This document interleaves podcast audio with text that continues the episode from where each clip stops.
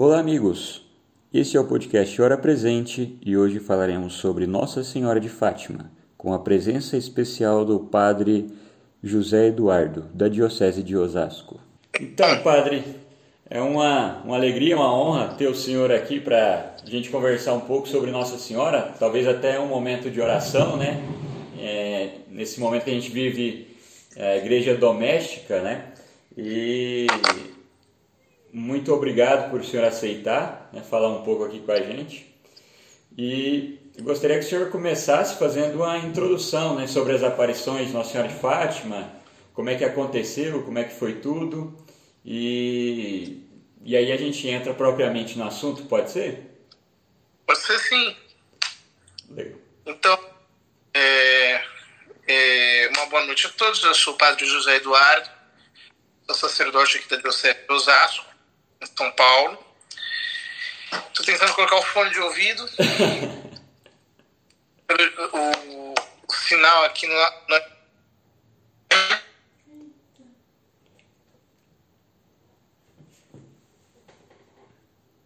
Agora sim. E fica um pouquinho. Ah, agora sim. E sou sacerdote aqui da Diocese de Osasco, em São Paulo, na paróquia São Domingos. Uhum. E é uma alegria poder estar aqui e falar um pouco sobre Nossa Senhora de Fátima. É, Nossa Senhora de Fátima é a copadroeira aqui da, da, da minha paróquia, uhum. é, em, em, que nós temos uma festa portuguesa bastante tradicional, uhum. há mais de 26 anos. Com bacalhau Mas, e tudo? Infelizmente, com bacalhau e tudo. Né? Seria agora no próximo final de semana, mas com essa pandemia, uhum. com toda a situação, infelizmente nós não poderemos fazer. E, e aí poder falar sobre Nossa Senhora de Fátima hoje à noite é, é, é também uma alegria uhum. para nós todos, né? Sim. Ora, é, a aparição aconteceu em 1917, entre 13 de maio e 13 de outubro. Uhum. Foram seis aparições antecedidas pelas aparições do Anjo de Portugal a, aos três pastorinhos de Fátima, Francisco, Jacinta e Lúcia. E no caso da aparição do Anjo de Portugal, também há uma menina chamada Amélia, que entre uma, uma, digamos, uma aparição e outra, entre as do anjo e da Santíssima Virgem, ela acabou falecendo. Uhum. Segundo Nossa Senhora falou aos pastorinhos, foi ao purgatório.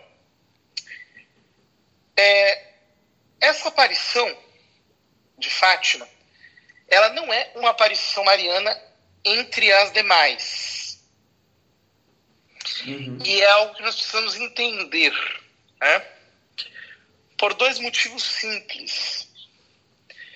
Primeiro, por causa das mensagens. Uhum. Ela aparece em Portugal as três crianças que não sabiam absolutamente nada é, de tudo aquilo que Nossa Senhora estava falando é, por exemplo, quando Nossa Senhora falou em Rússia, elas pensaram que fosse uma mulher. Não tinham noção de que fosse um país. Eram três crianças muito ignorantes, muito simples, é, que tiveram uma santidade heróica muito rápida. Né? E ali Nossa Senhora fazia uma intervenção histórica. Ela falou sobre os acontecimentos mais relevantes do século XX, os mais dolorosos, mais marcantes, é, se mostrou como uma mãe triste, chorosa, pesarosa, por uhum. causa da dureza do coração dos seus filhos. Portanto, ela apareceu ali como uma profetisa. Então, esse é o primeiro, primeiro é, é, digamos, distintivo da, da aparição de Fátima. Nossa Senhora vem dos céus à terra como profetiza e rasga os acontecimentos que irão suceder nas décadas seguintes. Lembrando que é, tudo aquilo que Nossa Senhora disse sempre estava condicionado à conversão das pessoas. As profecias, em geral, são condicionais, elas são um chamado de Deus à conversão, e caso o homem não se converta, então sucedem aquelas coisas é, das quais o céu nos adverte, digamos assim. E, e, e, o fato de ela ter vindo como profetisa, é, assim, de um modo realmente extraordinário, é fora do comum. Alguém poderia dizer, mas na aparição de La Salete, Nossa Senhora também fez profecias. Uhum. Em outras aparições, Nossa Senhora também fez profecias. Sim, só que a envergadura dessas profecias de Fátima são, é, é, é, aliás, a envergadura é muito mais profunda. Ela está falando sobre acontecimentos globais que envolvem a história da humanidade inteira. Ou seja, imagine vir Nossa Senhora do Céu e revelar que tudo o, aquilo que serão os eventos mais catastróficos e mais marcantes do século XX iria acontecer. Hum. E o segundo elemento é o milagre do sol. Porque o milagre do sol, ele foi o maior milagre público de que se tem conhecimento depois da abertura do Mar Vermelho. Né? Uhum, 80 mil pessoas testemunharam o milagre do sol. E, é, e foi realmente um milagre impressionante, com o qual Deus quis assinar as advertências que Nossa Senhora estava fazendo e os seus apelos. Então não há nenhuma aparição que carregue tamanho conteúdo profético e tamanha confirmação miraculosa quanto a aparição de Nossa Senhora de Fátima. E é por isso que aquilo que Nossa Senhora disse em Fátima, para nós, deve ser como uma bússola que nos deve orientar, que, que nos deve é, é, é, assim, nortear mesmo, para que nós possamos caminhar com firmeza e sem erro. Sim. É, foi revelado aí por Nossa Senhora três, os três segredos, né? Que a gente chama de três segredos. O senhor acabou entrando um pouco nisso aí.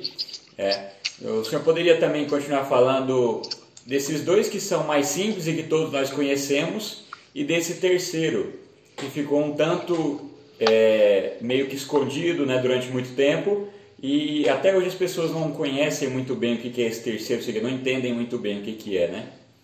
Uhum. Ah, bom, aqui nós temos o texto da própria irmã Lúcia. Sim. Ela diz o seguinte: Parece-me que eu posso dizer, pois que do céu já tenho a licença os representantes de Deus na Terra têm me autorizado a isso várias vezes, em várias cartas, uma das quais julgo que conserva Vossa Excelência Reverendíssima, do senhor Padre José Bernardo Gonçalves, na em que me manda escrever ao Santo Padre. Um dos pontos que me indica é a revelação do segredo. Algo disse, mas para não alongar mais esse escrito que devia ser breve, limitei-me ao indispensável deixando a Deus a oportunidade do momento mais favorável. Expus já no segundo escrito a dúvida que de 13 de junho a 3 de julho me atormentou e que nessa aparição tudo se desvaneceu. Bem, o segredo consta de três coisas distintas, duas das quais vou revelar. São as duas partes uhum. do segredo. A primeira, pois, foi a vista do inferno. Nossa Senhora mostrou-me um grande mar de fogo, que parecia estar debaixo da terra.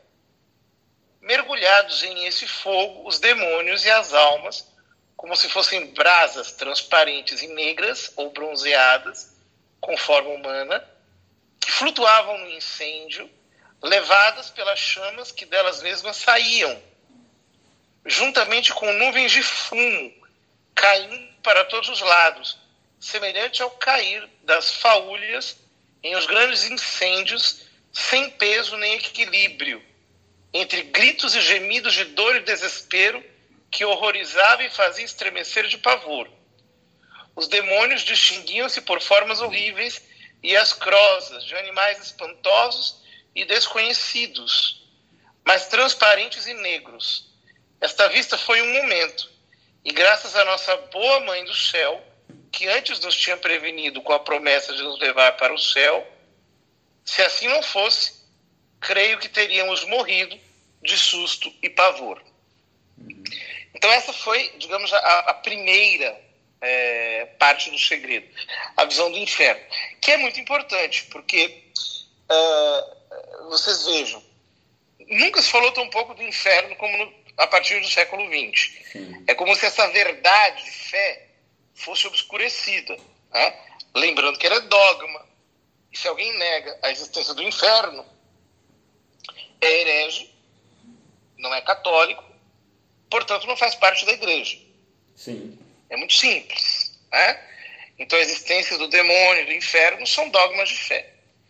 E que a, as almas em pecado mortal vão diretamente para o inferno, também é dogma de fé. Nisso aqui não há nenhum tipo de dúvida possível. Ora, então Nossa Senhora quis começar falando, e não apenas falando, mas mostrando o inferno para aquelas crianças. Ou seja, a mensagem de Fátima está falando do destino eterno dos homens. Está falando que nós podemos efetivamente passar a eternidade inteira uhum. com o diabo. É muito interessante isso, porque é, o fato de Nossa Senhora ter mostrado o próprio inferno como um mar de fogo, um oceano de fogo, para aquelas crianças, hoje em dia seria inconcebível, né? Nossa Senhora seria possivelmente considerada uma terrorista, uhum. uma, uma pessoa é, sem, desalmada, que, que sem coração. o politicamente correto, né? Sem, politicamente sem paixão pelas crianças, né? Exato. Né? Mas, com boa mãe, ela mostra o inferno para livrá-los de lá. Né? Então, é, é, é, muito importante isso. É, ou seja, não há como nós sermos preenchidos da graça sem nós sermos esvaziados do pecado. E não há como nós considerarmos a verdade completa do Evangelho sem entendermos a relevância eterna que ela possui para o nosso destino final. E o quanto as pessoas estão enganadas pensando que elas já estão salvas e para irem para o inferno elas precisam fazer é, maldades extraordinárias. Não é esta a essência da mensagem de Fátima. Uhum. Né? Ela mostra almas caindo como chuva no inferno. Isso não é uma brincadeira, isso não é uma metáfora. Nós estamos falando efetivamente de uma realidade. Uhum. É. Só, só uma colocação, padre. O senhor falou da Amélia, né, que faleceu nesse meio tempo. E aí o senhor bem falou que ela foi para o purgatório, mas é interessante a colocação que a Nossa Senhora fala. Né, ela ficará no inferno até o fim dos tempos. No, no purgatório, purgatório. No purgatório até o fim dos tempos. Né? Então, puxa, uma menininha que também era lá caipira da época da, de Portugal, vai ficar no purgatório até o fim dos tempos. E nós, né, que estamos aqui, que insistimos em adiar a nossa conversão, né? É, nem me fale. Bom, em, em, em seguida vem a segunda parte do segredo. Ela diz: Em seguida levantamos os olhos para Nossa Senhora, que nos disse com bondade e tristeza. Esse é bem o, o olhar da imagem de Nossa Senhora de Fátima, é um olhar de bondade e tristeza ao mesmo tempo. Né? Uhum. Né? Diz ela: Vistes o inferno para onde vão as almas dos pobres pecadores.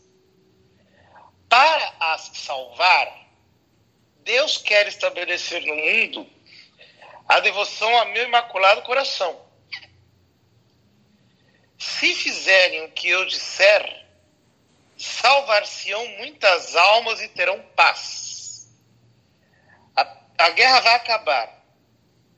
Mas se não deixarem de ofender a Deus, no reinado de Pio XI começará outra pior. Quando virdes numa noite alumiada por uma luz desconhecida, sabei que é o grande sinal que Deus vos dá de que vai punir o mundo de seus crimes por meio da guerra, da fome e de perseguições à igreja e ao Santo Padre. Para a impedir, virei pedir a consagração da Rússia a meu imaculado coração e a comunhão reparadora nos primeiros sábados. Se atenderem a meus pedidos, a Rússia se converterá e terão paz. Se não, espalhará seus erros pelo mundo, promovendo guerras e perseguições à igreja. Os bons serão martirizados. O Santo Padre terá muito que sofrer várias nações serão aniquiladas. Por fim, o meu imaculado coração triunfará. O Santo Padre consagrar-me a Rússia, que se converterá e será concedido ao mundo algum tempo de paz.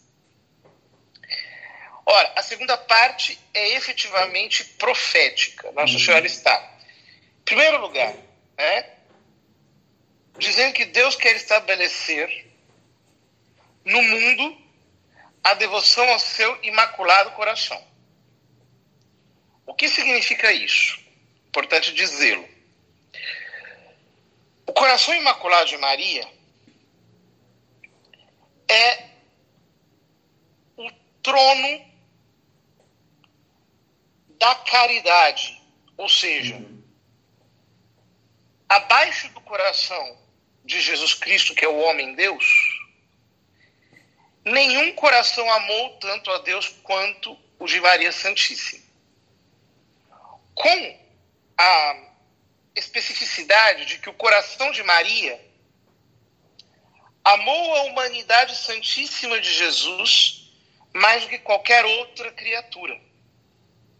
Ou seja, ao estabelecer no mundo a devoção ao Imaculado Coração de Maria, Deus está ensinando os homens a amarem o Verbo encarnado, a amarem o seu Filho, pois nenhuma outra criatura amou mais a Jesus Cristo, que é o mediador entre Deus e os homens, do que Maria Santíssima. Ora, é por isso que ela encarece, ela pede tanto a devoção ao Santo Rosário durante toda a aparição. Por quê? Porque o rosário nos dá acesso aos mistérios da vida de Jesus Cristo, de tal modo que nós podemos contemplá-la através do olhar de Maria, através, por assim dizer, do coração contemplativo de Nossa Senhora. De tal modo que é, é, nós não sofremos a, a, agressão. É muito interessante isso. Né? É, há, há, há pouco tempo atrás eu, eu, li uma obra chamada Union Mystique à Marie, a União Mística a Maria. E a autora, uma monja flamenga, século XVI, dizia que é, ela utilizava uma comparação. Quando nós queremos olhar de frente o sol, os nossos olhos se queimam, se ofuscam. Mas isso não acontece quando nós contemplamos a lua.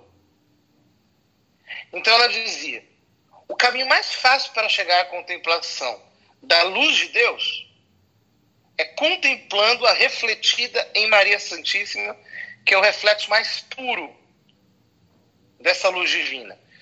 Portanto, a devoção ao Imaculado Coração de Maria significa aprender a amar a Deus através do coração dela, em união com ela, na pedagogia dela, em estreita colaboração com ela, consagrados a ela, dependentes da mão dela, tudo fazendo, digamos assim, é, em estreita sintonia com ela.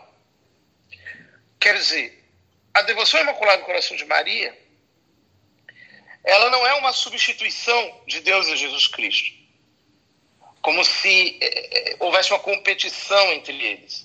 Né? Pelo contrário, é o caminho mais fácil, mais adaptado a nós, para que nós possamos chegar à união com Deus. Portanto, aqui nós entendemos a conexão que existe entre as, os outros aspectos do, da aparição de Fátima, uhum. o convite à penitência, o chamado à oração e, assim, e a, a reparação, com uh, o Imaculado Coração de Maria, propriamente dito. Em seguida, Nossa Senhora diz: a guerra vai acabar, só que se os homens não deixarem de ofender a Deus, virá uma guerra muito pior. É? E ela dá o sinal disso, que efetivamente aconteceu, que foi a aurora boreal, uhum. foi vista na Europa. Né? A aurora boreal só se vê nos países escandinavos, na Dinamarca, especialmente, né? Uhum. Mas é, antes da, da, Segunda Guerra aconteceu uma aurora boreal que foi vista é, em toda a Europa. Então ela disse: quando virdes uma noite alumiada por uma luz desconhecida, sabei que é o grande sinal que Deus vos dá de que vai punir o mundo de seus crimes, por meio da guerra, da fome, de perseguições à igreja e ao Santo Padre. Ora, Nossa Senhora deu um remédio para impedir a guerra. Ela diz: para impedir, virei pedir a consagração da Rússia a meu coração imaculado e a comunhão reparadora nos primeiros sábados. A consagração da Rússia depende do Papa. Uhum. A comunhão reparadora dos cinco primeiros sábados do mês depende de nós. Ou seja, é analogamente às nove, primeiras, às nove comunhões das primeiras sextas-feiras, pedidas pelo Sagrado Coração de Jesus a Santa Margarida, o Imaculado Coração pediu a, a, a, a, a irmã Lúcia e aos outros pastorinhos a comunhão reparadora nos cinco primeiros sábados do mês, em reparação dos pecados é, cometidos contra uhum. É, é, os pecados de blasfêmia, né? Sim. Contra a Imaculada Conceição, contra a maternidade divina, a virgindade perpétua, contra as imagens de Nossa Senhora tão profanadas, nessas exposições que nós temos visto, tão horrendas, uhum. coisas execráveis, e também é, a violação da inocência das crianças. E assim Nossa Senhora já dava a entender aquilo que viria nas crises posteriores do final do século XX, com os escândalos de pedofilia. É. Então vocês vejam a relevância de tudo isso. A senhora está dizendo: se vocês me consagrarem a Rússia, e se vocês fizerem a comunhão reparadora dos cinco primeiros sábados do mês, eu vou impedir isso. Esse é, é o sinal de conversão. A consagração à Rússia não é uma espécie de é, um ato exclusivamente feito pelo Papa, não é isso. A consagração da Rússia é um sinal de completa submissão da igreja do mundo inteiro, o Papa e os bispos reunidos em comunhão com ele, uhum. ao, ao, ao, ao, ao pedido do céu, ao pedido de Nossa Senhora. É uma sujeição em que toda a hierarquia da igreja está como que prostrada diante de Maria, dizendo: Nós acreditamos naquilo que a senhora veio trazer como advertência do céu, nós nos submetemos a tudo isso, diante de tantas provas, e nós fazemos o que a senhora pediu, nós consagramos a Rússia para a senhora. É, é, nós sabemos que da Rússia vieram os, os males terríveis uhum. do comunismo, do socialismo. É, isso se expandiu para outros países, não apenas da antiga União Soviética, mas a China, é, Cuba, outros países comunistas que foram implantando a ditadura, mas isso não se resume apenas ao comunismo. A Nossa Senhora não disse a palavra comunismo. Ela disse erros da Rússia. Ou seja, ela está fazendo referência a algo, a um tipo de supremacia ideológica que vem daqueles países e que querem subjugar toda a igreja às suas ideias caprichosas, uhum. ao seu império. Então, os erros da Rússia se entendem de maneira muito mais ampla e atingem, digamos assim, é, muitos aspectos da vida que nós, é, inclusive, desconhecemos. Né? É, essa ideologia que está presente, às vezes, até em muitas sacristias. É uma ideologia contra a fé, que, como dizia Antônio Gramsci, é, não é outra coisa senão a terrestrialização de todo pensamento, a imanentização de toda transcendência. Né? Uhum. Toda uma ideologia satânica, concretizada em diversos, é, diversas ramificações.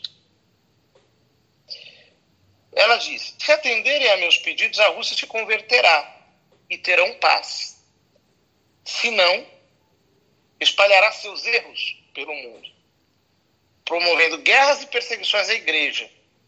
Os bons serão martirizados, o Santo Padre terá muito que sofrer várias nações serão aniquiladas. É, é, é, essa frase é muito interessante. Uhum. A, a, aniquilação de nações inteiras. Né? Que é, vem justamente antes dela dizer: por fim, o meu imaculado coração triunfará. O Santo Padre consagrar-me à Rússia. Então, é, há uma sequência histórica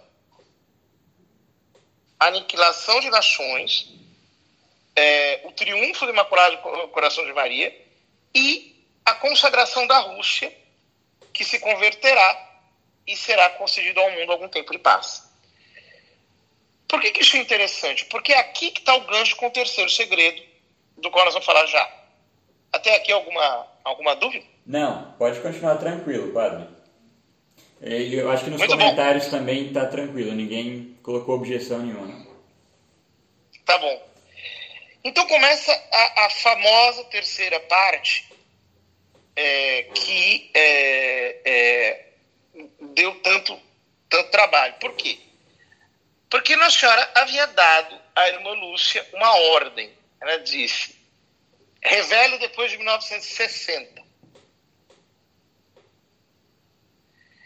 E, é, na medida em que ia chegando 1960, a irmã Lúcia ia sofrendo censuras, ela, ela ficou impedida de falar. Ah, quando nós chegamos ao ano de 1958, ela dá a última entrevista ao padre Fuentes, que é muito famosa. Uhum.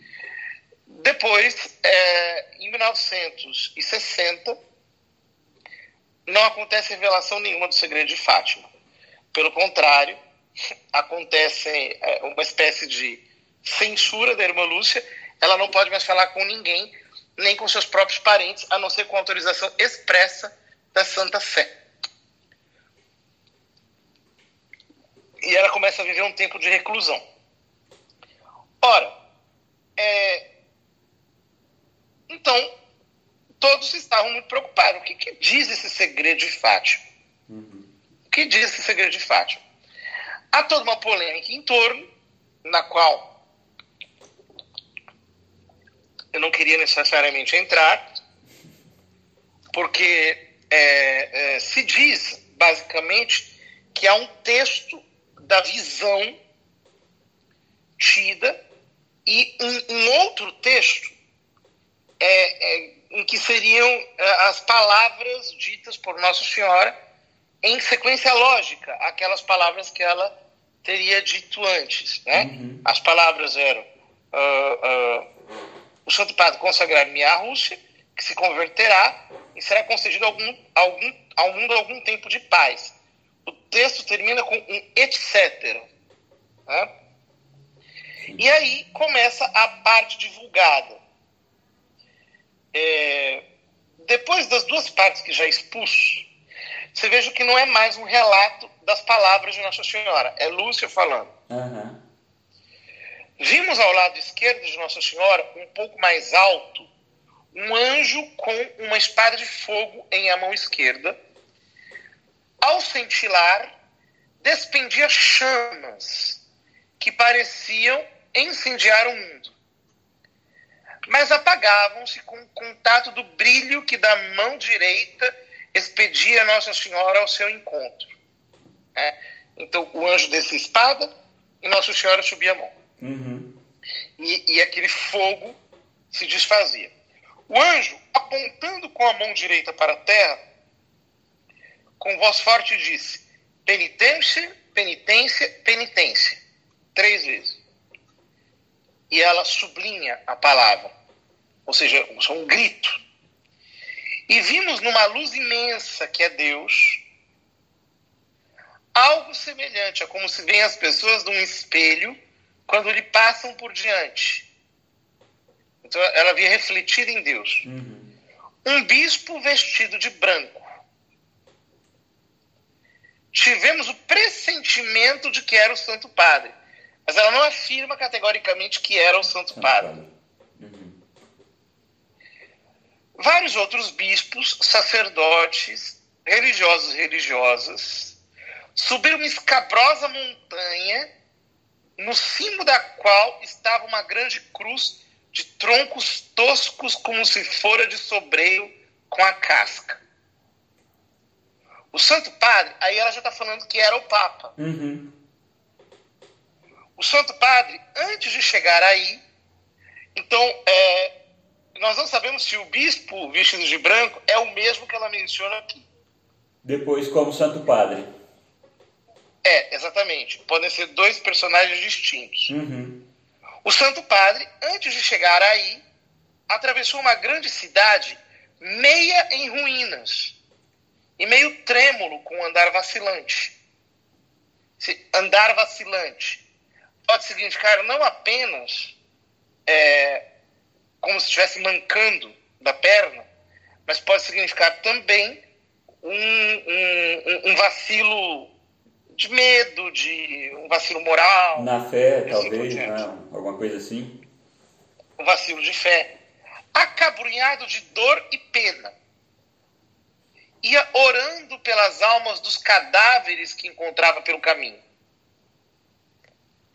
Chegando ao cimo do monte, prostrado de joelhos aos pés da grande cruz, foi morto por um grupo de soldados que lhe dispararam vários tiros e setas.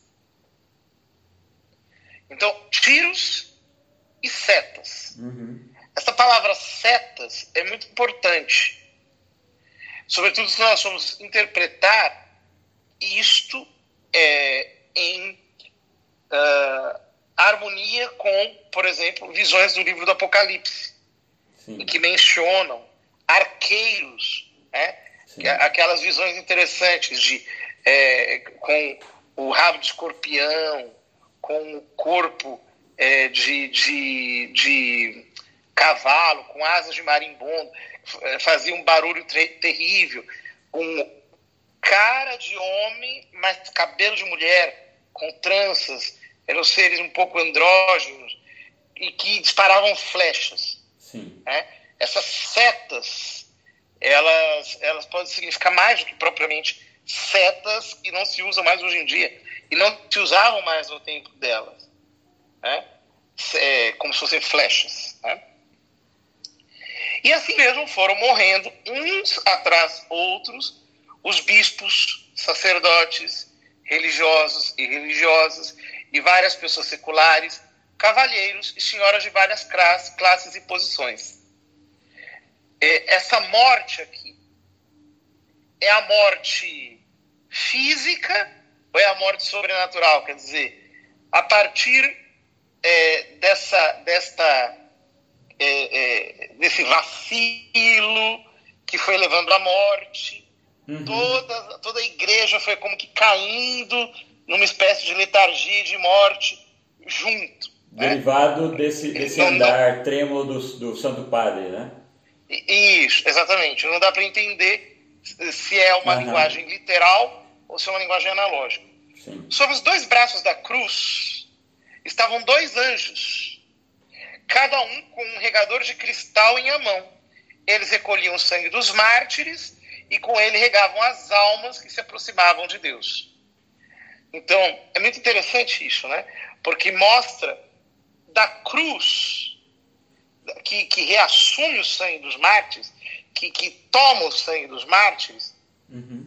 é um ressurgir é, pela misericórdia divina, é, é, é, dessas almas que vão buscando a Deus nesse tempo de morte, de provação, nesse tempo de apagamento, de destruição, etc., e que, e que, e que podem se encontrar com Deus. Agora, há um outro texto que é muito interessante porque ele é, ele é ah, digamos assim, é paralelo, mas ele tem relação, ele é solidário com, com, com o texto de, de, com o texto do terceiro segredo, uhum. que se encontra na biografia da irmã Lúcia, publicada pelo Carmelo de Coimbra, que era o Carmelo onde ela, onde ela viveu. Esse livro chamado Um Caminho sob o Olhar de Maria.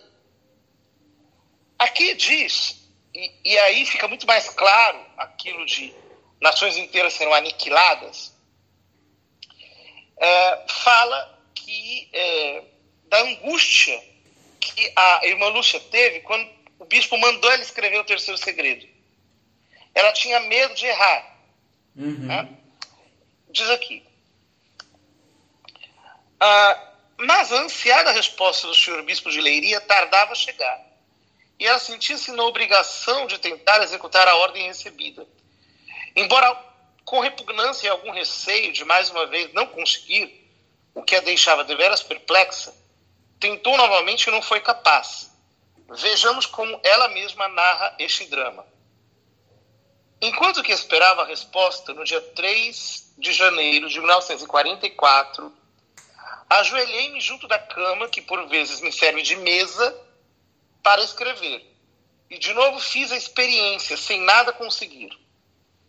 O que mais me impressionava era que no mesmo momento escrevia sem dificuldade qualquer outra coisa. Pedi então a Nossa Senhora que me fizesse conhecer qual era a vontade de Deus. E dirigi-me para a capela. Eram as quatro da tarde, hora em que costumava ir fazer a visita ao Santíssimo, por ser a hora a que ordinariamente está mais só. E não sei porquê mas gosto de me encontrar a sós com Jesus no sacrário. Aí ajoelhei-me no meio, junto ao degrau da mesa de comunhão, e pedi a Jesus que me fizesse conhecer qual era a sua vontade. Habituada como estava a crer que as ordens dos superiores são a expressão certa da vontade de Deus, não podia crer que esta o não fosse. E perplexa, meio absorta sob o peso de uma nuvem escura que parecia pairar sobre mim, com o rosto entre as mãos, esperava sem saber como uma resposta. Senti então que uma mão amiga, carinhosa e maternal me tocava no ombro. Levanto o olhar e vejo a querida mãe do céu. Então ela tem uma aparição uhum. de Nossa Senhora naquele momento. Não temas, diz Nossa Senhora, não temas Quis Deus provar a tua obediência, fé e humildade. Está em paz e escreve o que te mandam, não, porém, o que te é dado entender sobre o seu significado. Depois de escrito, encerra-o no envelope, fecha-o e lacra-o, e escreve por fora, que só pode ser aberto em 1960 pelo senhor cardeal patriarca de Lisboa ou pelo bispo de Leiria Note que Nossa Senhora aqui não manda entregar ao Papa, uhum. manda entregar ao Bispo de Leiria ou ao Cardeal de Lisboa. Mas durante, entre uma coisa e outra, acontece aí que o segredo vai parar em Roma. E aí continua a irmã Lúcia. E senti o Espírito inundado por um mistério de luz que é Deus. E nele vi e ouvi a ponta da lança como chama que se desprende toca o eixo da terra. Ela estremece. Montanhas, cidades, vilas e aldeias, com os seus moradores, são sepultados.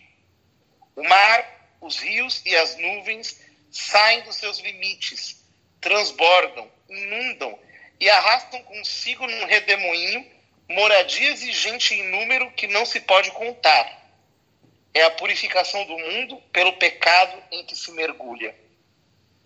O ódio, a ambição provocam a guerra destruidora. Depois, sentindo palpitar acelerado do coração, no meu espírito, o eco de uma suave voz que dizia: No tempo, uma só fé, um só batismo, uma só igreja santa, católica, apostólica. Na eternidade, o céu.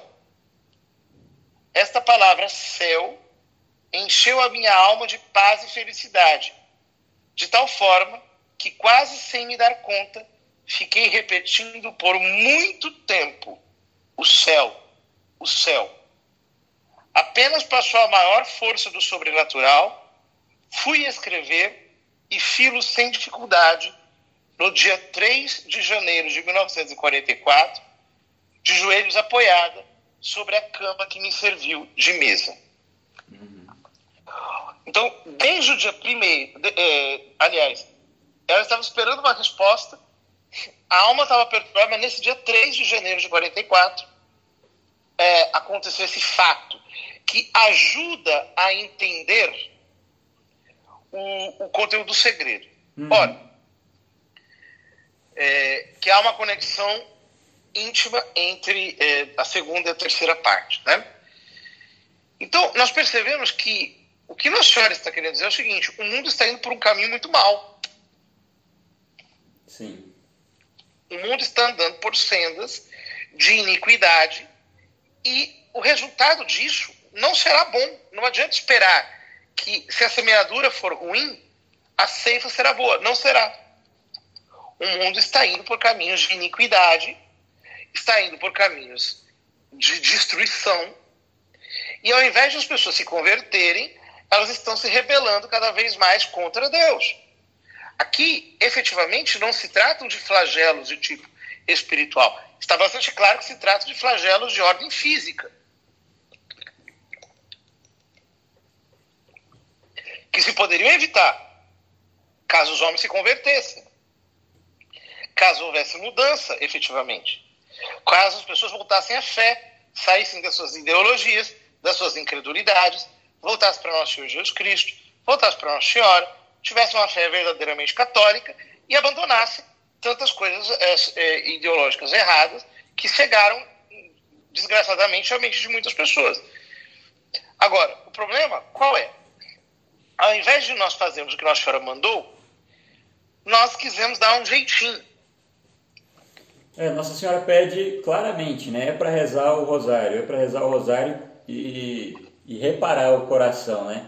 E eles insistem em não fazer, né? Que é dar o jeitinho. É, as pessoas não querem se converter, as pessoas não querem é, mudar de vida, as pessoas não querem é, obedecer os mandamentos, não querem. Nós falamos disse duas coisas bastante claras aqui, né? Consagração da Rússia e a comunhão reparadora dos cinco primeiros sábados. É, a reza diária do Rosário uma vida de oração e penitência para repararmos os nossos pecados e para estarmos é, na união com Deus. Ora, vejam que quando acontece o milagre do sol, Lúcia está é, absorta em contemplação, Nossa Senhora falando com ela, e de repente ela grita: olhem para o sol. E aí todos olham para o sol e, e, aparece algo como uma hosta no sol. Uhum. Né? É, é, e o sol começa a, a, a, a, dançar, a se mexer no céu. Começa a zigue-zaguear, ele vai, se aproxima da terra, parece que os raios começam a sair, parece que ele vai se jogar na terra. Né? Eu já ouvi alguém dizendo assim: se o Sol se mexesse, o mundo seria destruído, uhum. né? Então, não foi propriamente um, uma, o Sol se mexendo. Eu digo, meu querido, você, você conhece qual é a definição de milagre? Você está querendo encaixar o milagre na astronomia. Aí não dá, meu querido. É? Uhum. É, o, o Sol simplesmente mexeu naquele dia aconteceu um milagre. Agora, se você pudesse explicar o milagre, significa que você seria Deus. Né? Uhum. Não ou, é o caso. Ou, ou não seria um milagre, né? Ou não seria um milagre. E aí o que acontece? É, ah, ah, aparece de, a, a, última, a visão que encerra, né? aparece é, os três quadros dos mistérios gozosos, dolorosos e gloriosos do Santo Rosário, é, sendo que é, é, nos mistérios gozosos aparece Nossa Senhora, São José, e é muito interessante que mostra São José, ela, ela diz isso. Uhum. São José abençoando o mundo junto com o menino Jesus. Primeiro São José e depois o menino Jesus. E Nossa Senhora em silêncio, diante da bênção dos dois. Sim. Ora, ah, quando o cardeal Carlo Cafarra, a pedido de São João Paulo II, foi fundar o Instituto pela Vida e a Família,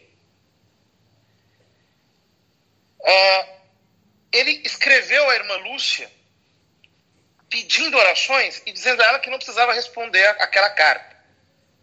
E, para surpresa dele, algum, alguns meses depois chegou uma carta da irmã Lúcia, na qual a irmã Lúcia dizia que estava rezando porque a última batalha do diabo seria contra a família. E que todos aqueles que lutassem com, com, eh, pela família iriam sofrer grande oposição às que não se preocupassem, porque a proteção de Deus e Nossa Senhora estaria sobre a vida deles. Ora, quando nós vemos que a sexta aparição de Fátima se encerra com esta aparição é, extraordinária de São José e do menino Jesus, junto com Nossa Senhora, o que nós entendemos é o seguinte: o que o diabo quer fazer é varrer da terra a paternidade de Deus. Ele quer fazer com que desapareça do mundo a paternidade de Deus, que não existe Deus Pai. Ele quer, por isso, ferir a masculinidade, ele quer ferir os homens uhum. da nossa geração, porque, é, como dizem essas pessoas que querem destruir o patriarcado, né? porque o patriarcado, ou seja, a paternidade humana, nos lembra a ideia de que existe um Deus Pai e de que existe um sacerdócio católico que é um reflexo da paternidade de Deus na terra.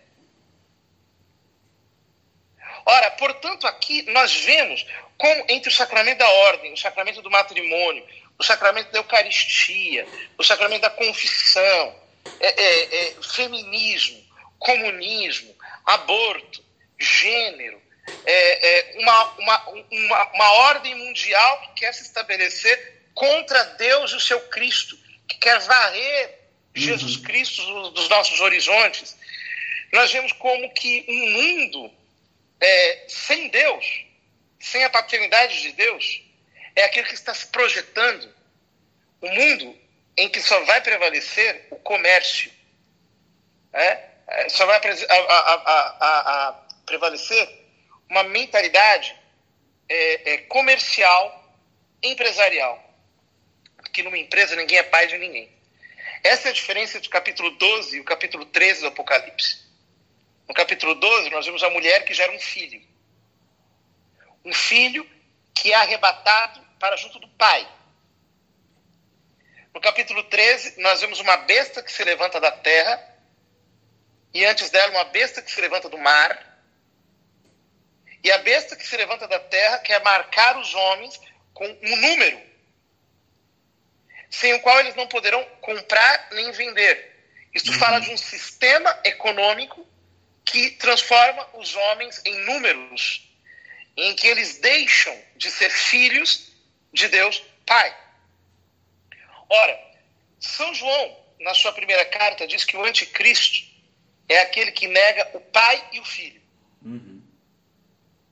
Ou seja, nós estamos preparando neste mundo que abandona Deus, a igreja, que abandona os mandamentos, que abandona uma vida espiritual, que abandona a família, que quer se emancipar, se aventurar na mesma aventura do filho pródigo, nós estamos embarcando numa aventura que vai nos levar um, para um caminho muito mau, um caminho de, de, de verdadeira destruição, é, do qual a Santíssima Virgem quer nos livrar, para que nós tenhamos um tempo de paz, um tempo de paz. Uhum. O triunfo do Imaculado Coração de Maria, um tempo de paz. É. Portanto, é, é, é, eu acho que essa é a grande mensagem é, que está contida é, na mensagem de Fátima. Uhum. Ela é, de fato, mapa, é uma bússola. Ela nos ajuda a enxergar a história da humanidade inteira numa perspectiva sobrenatural e nos devolve para o caminho que nós perdemos, é, sendo devolvidos à nossa boa mãe, que é a Santíssima Virgem. Sim. É, nós vamos chegando aí a, a 52 minutos já, nem parece, né? E há uma pessoa que perguntou se, se pode se fazer uma relação disso com o que São Paulo fala no Tessalonicense da grande. É, deixa eu só voltar na pergunta. Na grande apostasia. Isso, Sim. isso, a grande apostasia. Sim, claro. E antes do senhor Porque... até comentar, é, o senhor bem ressaltou que é um bispo de branco e o Santo Padre, né? O Papa Bento XVI, quando era cardeal Ratzinger, ele defendia lá que o Papa poderia se aposentar, né, pedir renúncia, e que ele deveria se voltar para ser um, um, mais um bispo, né, um bispo emérito. É, talvez aí o que nós podemos estar vendo, o senhor não quiser não precisa nem responder isso, essa parte, mas só para deixar a interrogação. Será que isso está bem próximo de se concretizar? Porque aí nós teremos um santo padre e um bispo de branco, né? Não sei. É, é, sobre essa coisa do bispo de branco, se é o papa, se uhum. não é, são hipóteses de interpretação uhum. e a, a, resposta mais honesta que eu posso dar é essa. Não sei. Não sei. Uhum. Adoraria saber, mas, mas não sei.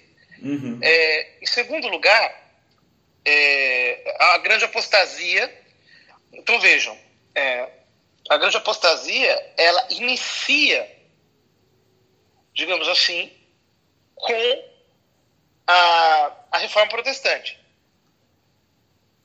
E de lá para cá, na verdade, se, nós pudéssemos dizer, a reforma protestante foi o, o momento de explosão da grande apostasia, uhum.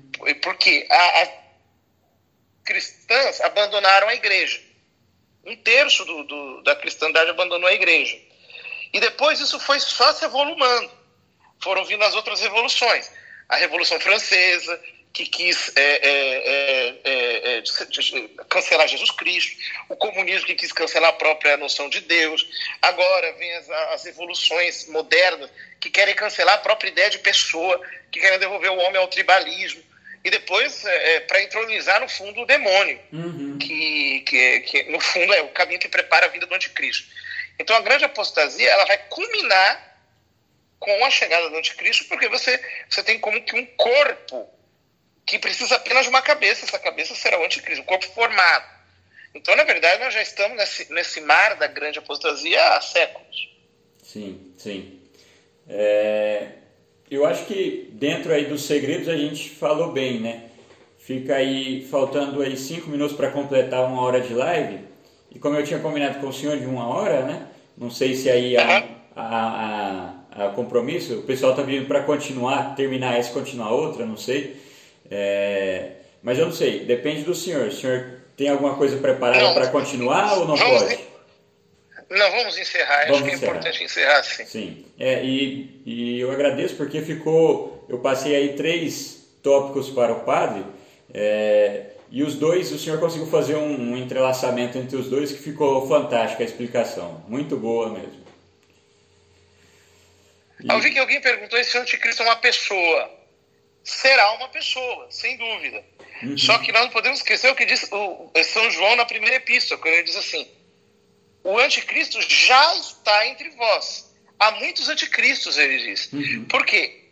É uma ideologia que ela, ela vai se personificar em alguém. Né? E a essência dessa ideologia é negar que haja pai e filho.